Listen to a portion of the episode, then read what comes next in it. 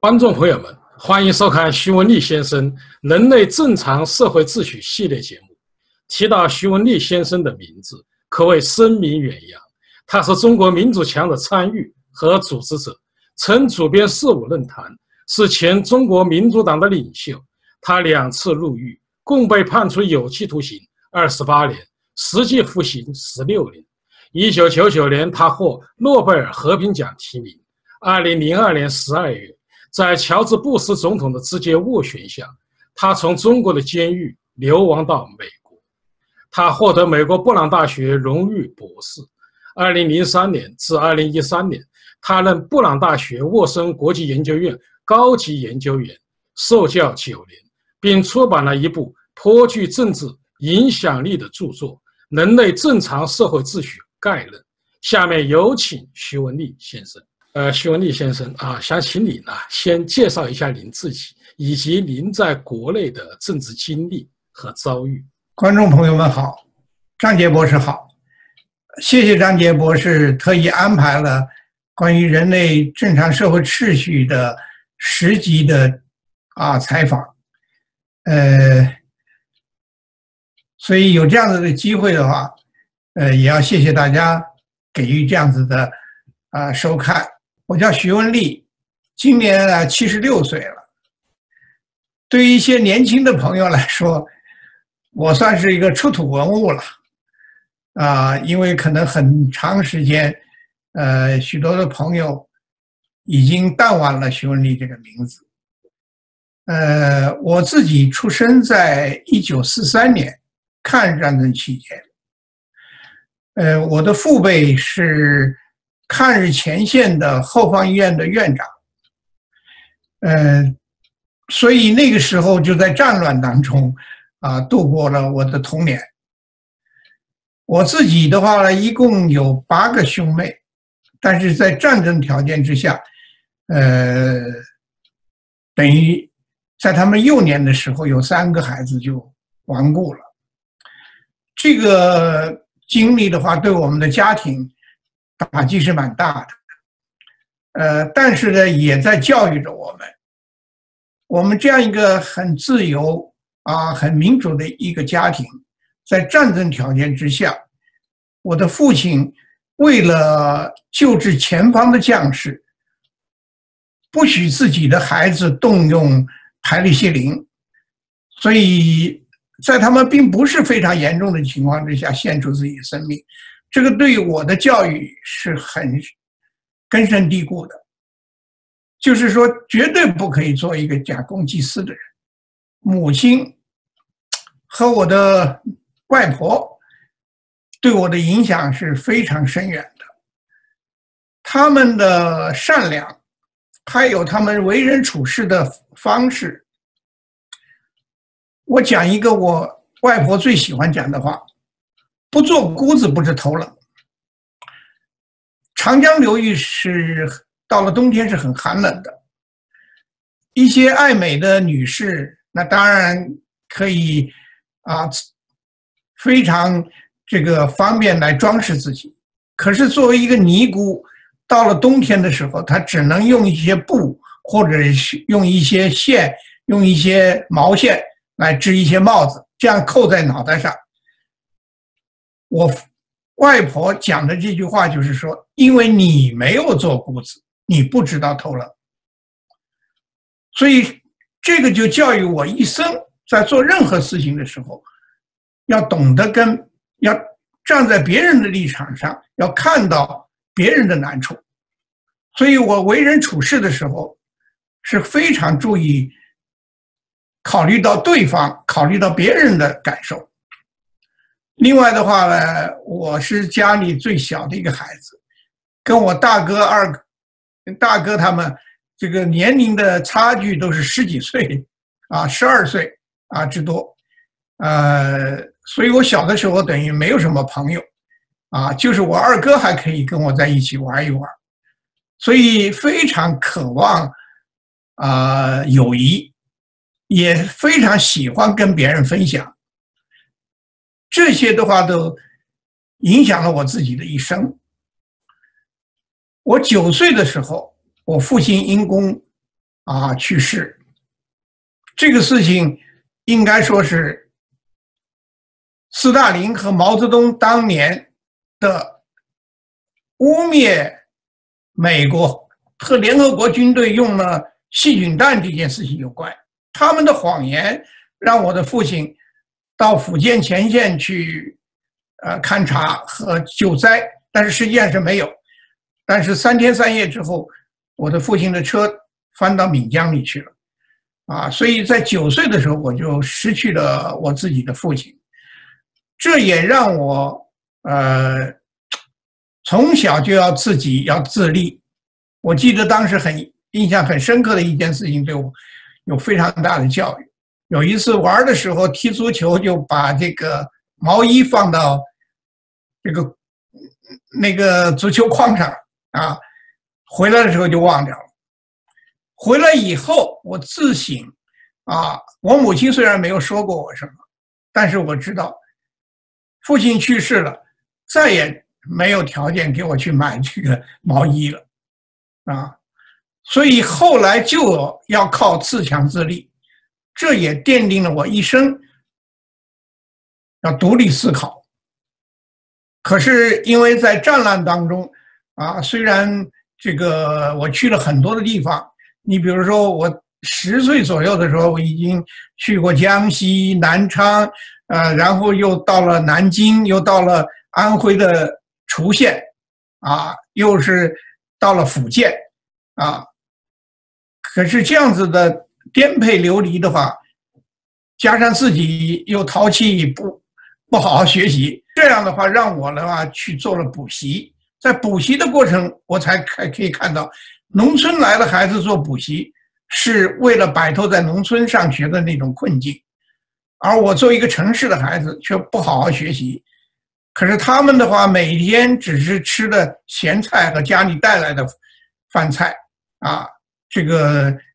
还要自己煮饭，要度过这一个星期。于是从这儿开始，我自己知道要努力要学习，啊，然后很。呃，也以比较高的分数考上了长春的师大附中，所以这样子的一些个人经历的话，对我后来的影响是巨大的。到一九六十六零年，我从长春呃转到了北京，这是我人生的一个转折点。我父亲在这个五。五十年代的三反五反就受到过中共的迫害。等到六零年之后，有一个我始终看的是我的这个兄弟的一个朋友，他告诉我，共产党是不可信的。你看五七年他们反右，就是因为让这些放开了，让这些知识分子讲自己心里话，最后的话把人打成右派，打成反革命。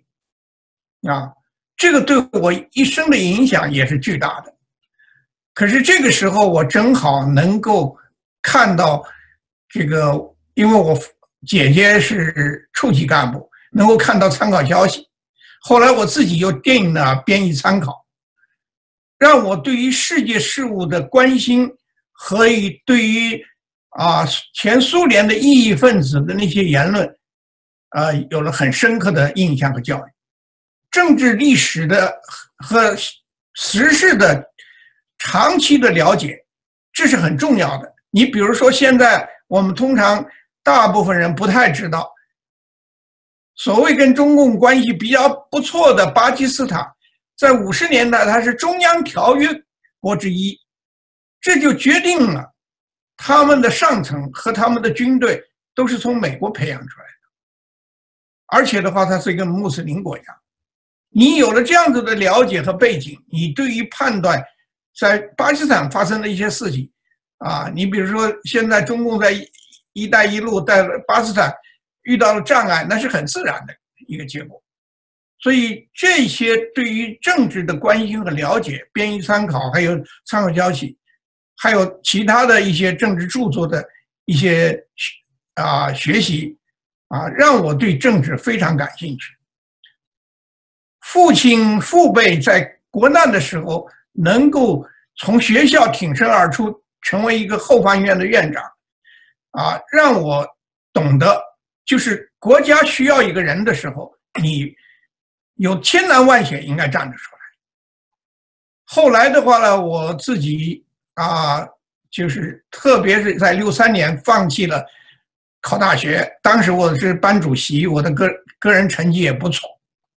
这个对我的人生影响也是巨大的。我后来当了兵，也当了工人，知道了中国底层人是怎样生活的，啊，等到一九七六年左右的时候，中国已经经济上濒临崩溃。政治上那个黑暗啊，促使了我一定要走上一个啊自由和民主宪政的这样一个道路，才能够实现我自己的梦想。啊，一九七八年的话呢，呃，我在西单的话，因为那个时候有可能产生一个民办刊物的时候，啊，这个虽然。七六年我也参加了四五运动，但是呢，只有到了七八年有这样的机会，创办一个民办刊物的时候，我就以这个四五论坛啊为基地啊，既是办报，又是啊团结一些同仁啊，联络一些同仁啊。四五论坛的话，这个编辑部是有纲领的，是有章程的啊。所以在某种程度，它它是一个，呃，带有半组织化、政治化的这样子的一个组织，啊，所以后来的话呢，范思栋先生写的一本书当中，他记述了这个当年我的好朋友孙维邦说的一句话，他说：“我们不过就是想，呃，给共产党提一点意见，觉得他做的不好。”呃，徐文丽好像有些不一样，他是想领导一些人。要跟共产党夺天下的，啊，这个我也不隐晦，确实是这样的，啊，这个的话就使得我在整个的政治生涯当中，呃，相对来说比较注重政治理论、政治纲领、政治组织和政治行动，啊，主办四五论坛，呃，后来的话，一些人被迫我营救他们，开民主讨论会，把一些人在。这个审判当中的记录，想方设法的公公布出来，特别是一九七九年十月一号，新兴美长，啊，我是新兴美长的游行的发起者，而且取得了全胜，这个结果，所以共产党的话呢，就觉得这个人是很头疼的，啊，嗯，他们在呃八零年之前并没有对我下手。八一年，整个的社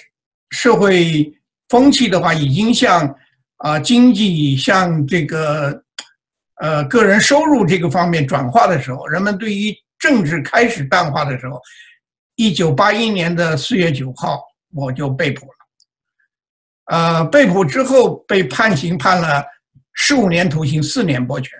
是民主墙案的话判的最重的一个人。他们因为认为你。既有理论，又纲领，又组织，还有行动，啊，所以这个人的话，在他们的眼里头是看的是很可恶的。但是到了一九九三年的时候，啊，克林顿政府以最后贵做最后国待遇的这件事情跟中共进行谈判，啊，因为邓小平知道中国要。进行外贸要提升自己的经济实力，必须要能够把自己的商品比较顺当的进入美国。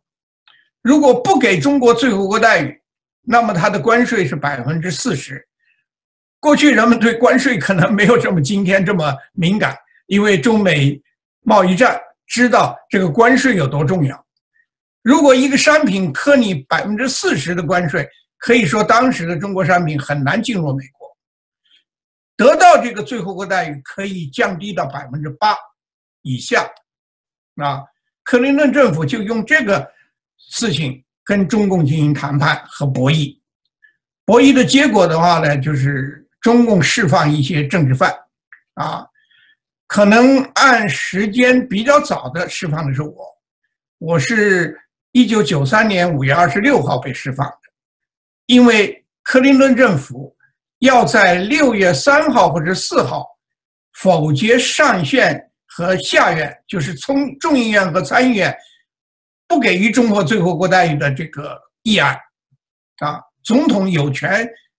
可以否定这个议案，当然如果。两院就是参议院和众议院，如果不同意的话，可以反过来，呃，在否决总统这个议案，但是要百分之啊六十以上的票数啊，要三分之二吧，应该是三分之二才可能否决总统这个议案。所以六月三号总统做出这个议案，基本上就是成案，就给予了中国最后国待遇。我是因为这样一个原因的话。在五月二十六号被释放，当然前后还释放了一些其他的领这个异议人士，啊，出来之后的话，用共产党的话说，他这个人还是不老实，因为我在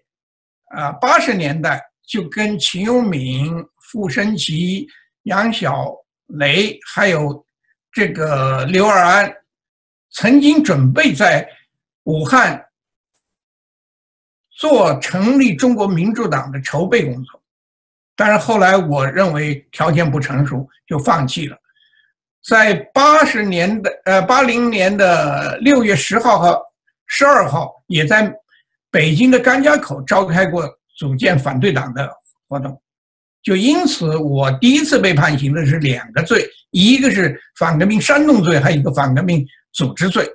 一九九三年我出来之后，依然的话还是从事这个反对党的组织工作。大家也知道，后来啊，在一九九八年啊，我们成立了中国民主党。当然，这中国民主党首先是浙江的一些年轻朋友先发起的。啊，我当天跟秦永敏号召全国的二十八个省市支持这件事情，所以使得中国民主党成为一个全国范围内。组建的一个反对党，而且有了一定的国际影响力，啊，我们一九九九年被提名为诺贝尔和平奖的这个提名，就是因为我们组建中国民主党，啊，被提名人有我，啊，有这个秦永敏，还有王有才，呃，当然很快，一九九八年十一月刚做这件事情，当然他们是六月份，我们是十一月份正式成立。三十号的话，我就再次被捕，啊，被捕了以后又被判十三年徒刑，啊，呃，又成为民主党案当年判的最重的一位，所以我一共是被判了二十八年徒刑，呃，但是这一次的话呢，就四年的光景，啊，就被释放出来。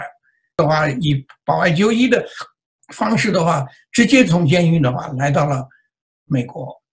啊，所以我个人的话，在来美国之前的大概的经历就是这样。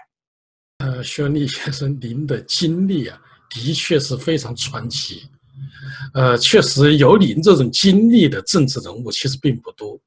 我刚才听到您的讲述啊，其实在您的人生中，您跟两位美国总统啊都是有关系的。第一位，您刚才说了，跟克林顿总统是一九九三年。当时是提前两年多啊假释，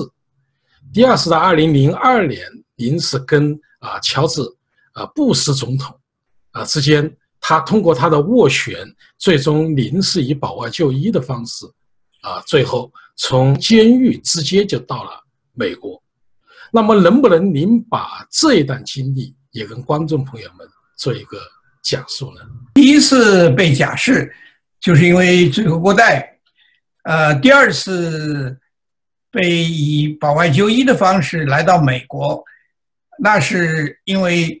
啊，当时的布什政府呃全力以赴的在营救我的结果，当然也跟各国民主国家每到中国去访问的这些最高领导人都会提出希望中国政府释放我，国际舆论的话呢也很强烈啊。这个可能跟一九九三年五月二十六号我那次被假释作为第一个被假释的人，啊，引起全世界的轰动有一定的关系。啊，那一次被假释的五月二十六号的二十七号、二十八号，大概全世界的最主要的报纸都登载了我被假释的消息。啊，这个有一些报纸还登载了很大幅的照片。啊，这个很多的报纸都放在头版或者是啊重要的版面上来，使得我的话那次被假释有相当大的国际影响力。所以后来再次因为中国民主党案被捕的话，世界各国的舆论啊的营救也是非常得力的，啊，APEC 会议就九幺幺之后就马上召开的那个那次 APEC 会议上，呃，中国政府呃在上海召开的，啊，呃，美国克林顿啊，呃呃布什总统不顾九幺幺这么繁忙的工作啊。还前去了这个上海去出席啊这个 APEC 会议，在会议期间的话，他当着中国的一些官员的面，就邀请了俄罗斯的总统普京到美国访问，而且承诺他不但是在白宫红地毯迎接，还会到德克萨斯的这个布什的家乡，用烤牛肉的方式来接待这个普普京。这在美国的外交礼仪上是最高的，呃，现在当然知道，实际上，呃，布什总总统的话，为了营救我，他们是其实特别设计了这么一个这个消息的透露，啊，那很快把这个消息的话就传到了江泽民的耳朵里。大家知道，江泽民自认为也是个大国领袖，呃，他也很好面子。呃，很愿意出风头，他觉得你在我的国家请啊布什，呃呃，请这个普京到你们美国是这样子的最高礼遇，那他当然觉得我也应该享受这样的最高礼遇，于是他通过外交途径的话跟美国打交道的时候，美国方面就很痛快的告诉他说，你这个要求并不难实现，你把徐文丽释放了就行了。啊，那么据我后来知道的话，呃，江泽民是在私下承诺了美国这个普京，呃，这个布什总统啊，答应释放我，啊，可能作为他们的那些部委的一些领导人，并不知道这个内情。当中美为我释放这个事情谈判的过程，呃，交涉了。大概有一两年之久，啊，呃，后来的话，美国的一些官员告诉我，这个交涉的过程很漫长、很艰苦，讨价还价的很厉害，呃，而且的话，呃，据他们知道，中国有这个公安部啊，这个安全部，还有司法部三个部的领导都坚决。一致的意见，放谁也不能放徐文丽，啊！可是美方的话就一个劲儿的要求，就我们就要徐文丽，啊，才能够让江泽民能够得到最高的外交礼遇来访问。当然，他们不知道，其实通过外交途径，江泽民已经承诺了，啊，所以这三个部再执拗了。也没有用，啊，最后的话，这个我就因为这样的一个原因，在二零零二年的十二月二十四号的圣诞夜，啊，从监狱里直接送到机场，啊，来到了美国。所以大家如果看过《世界日报》的头版，呃，有这样一条消息，就是徐文丽是江泽民啊送给布什的圣诞礼物。因为那天是圣诞夜，我经过了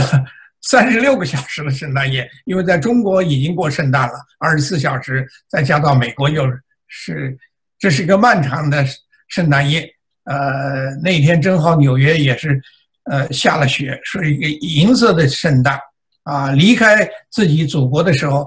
是晚霞，满天红的晚晚霞，到了这边是一个银色的圣诞。啊，我觉得这是。呃，因为我是个基督徒，从我内心觉得这是天父的恩赐，啊，呃，让我能够啊，在十三年的